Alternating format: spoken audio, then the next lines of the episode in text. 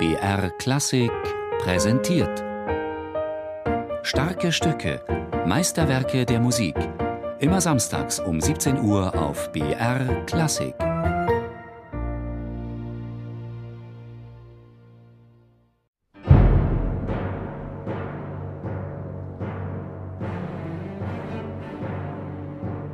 Warschau 1950.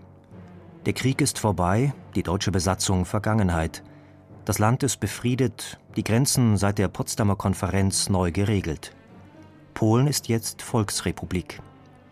Endlich ruhigere Zeiten für den Komponisten Witold Lutosławski. Während des Krieges hatte der junge, talentierte Musiker so gut wie nichts komponiert. Mit seinem Kollegen Andrzej Panufnik war er stattdessen im Klavierduo aufgetreten – in den Warschauer Cafés hatten sie sich ihren Lebensunterhalt erspielt. Doch auch die Nachkriegsjahre bringen für Lutosławski, der in Warschau Mathematik und Komposition studiert hat, nicht die erhoffte Entspannung. Polen ist jetzt eine kommunistische Diktatur, steht unter der rigorosen Kontrolle des übermächtigen sowjetischen Nachbarn. Josef Stalin gibt den Ton an, auch in der Kunst. Mit knapp 30 veröffentlicht Witold Lutosławski seine erste Sinfonie. Das Publikum ist begeistert, sehnt sich nach zeitgenössischen Klängen, nach guter Musik. 1949 wird das Werk dennoch verboten. Die sozialistischen Kulturfunktionäre geißeln die Sinfonie als formalistisch, Schuldspruch für jede Kunst, die den verordneten Denkmustern widersprach. Wie also komponieren, ohne sich zu verleugnen?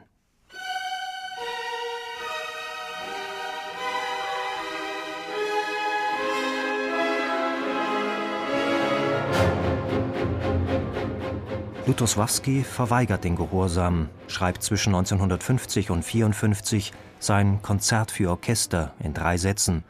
Keine brave Musik zum Gefallen, Musik, die auch ein halbes Jahrhundert später noch aufrüttelt, findet Frank Reinecke.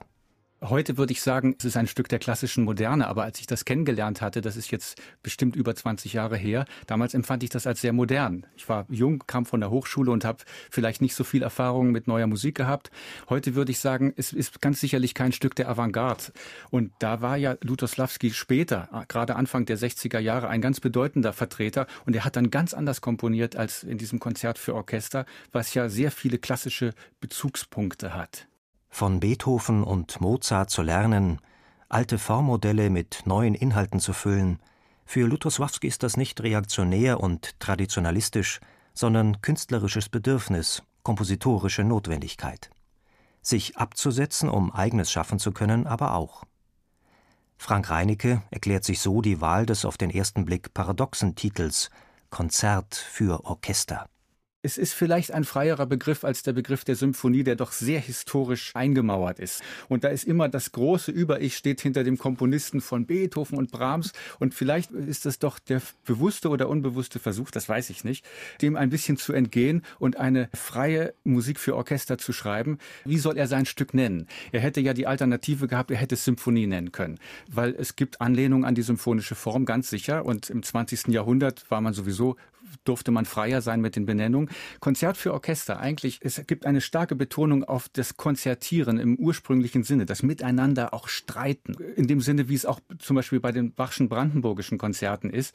Das sind ja eigentlich auch verkappte Solokonzerte, aber auch kleine Symphonien. Und so, so etwas findet sich hier auch in dem Konzert für Orchester.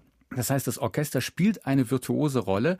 Es gibt also ganz prominente Schlagzeugpassagen, ganz prominentes Blech, unglaublich.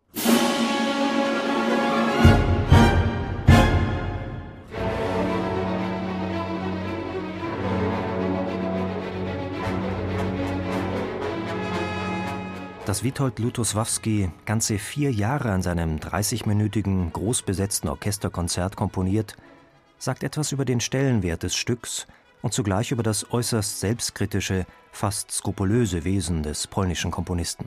Ich glaube, dass um ein Stück Musik komponieren zu beginnen, muss ich zwei Sachen schon haben. Eines ist eine Sammlung der Schlüsselideen und was ist eine Schlüsselidee? Das ist eine Gruppe von Tönen oder Harmonien oder eine Melodie oder sowas. Eine Einheit, die in sich attraktiv für mich ist, die unabhängig von dem Kontext und unabhängig von der Rolle in der musikalischen Form etwas in sich enthält. Schlüsselideen für das Konzert für Orchester findet Lutosławski in der Folklore seiner Heimat. Der Ungar Bela Bartok wird nicht zufällig in den Nachkriegsjahren zum großen künstlerischen Vorbild für den jungen Polen. Es sind Motive aus der masurischen Volksmusik, die Lutosławski formvollendet mit seiner eigenen Musiksprache verknüpft. Die hat sich selbstbewusst entwickelt, konfrontiert lustvoll und originell Tonalität und Atonalität.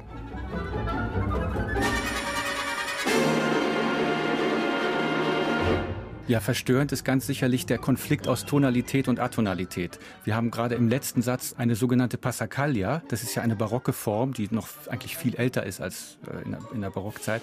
Das ist eine Ostinato-Variation, also über einen Bass, einen wiederkehrenden Bass eine Variation. Das ist ganz tonal. Das ist richtig schönes D-Dur. Und darüber kommen aber immer mehr Dissonanzen. Das heißt, man hat ein sehr starkes Spannungsfeld zwischen Konsonanz und Dissonanz und daraus äh, resultiert dann auch eine sehr eindringliche musikalische Handlung.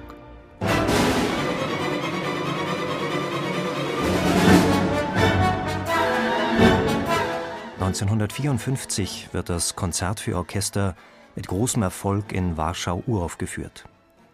Es ist das letzte Werk, in dem sich Witold Lutosławski folkloristischer Elemente bedient auch das letzte, das harmonisch und strukturell die Tradition reflektiert.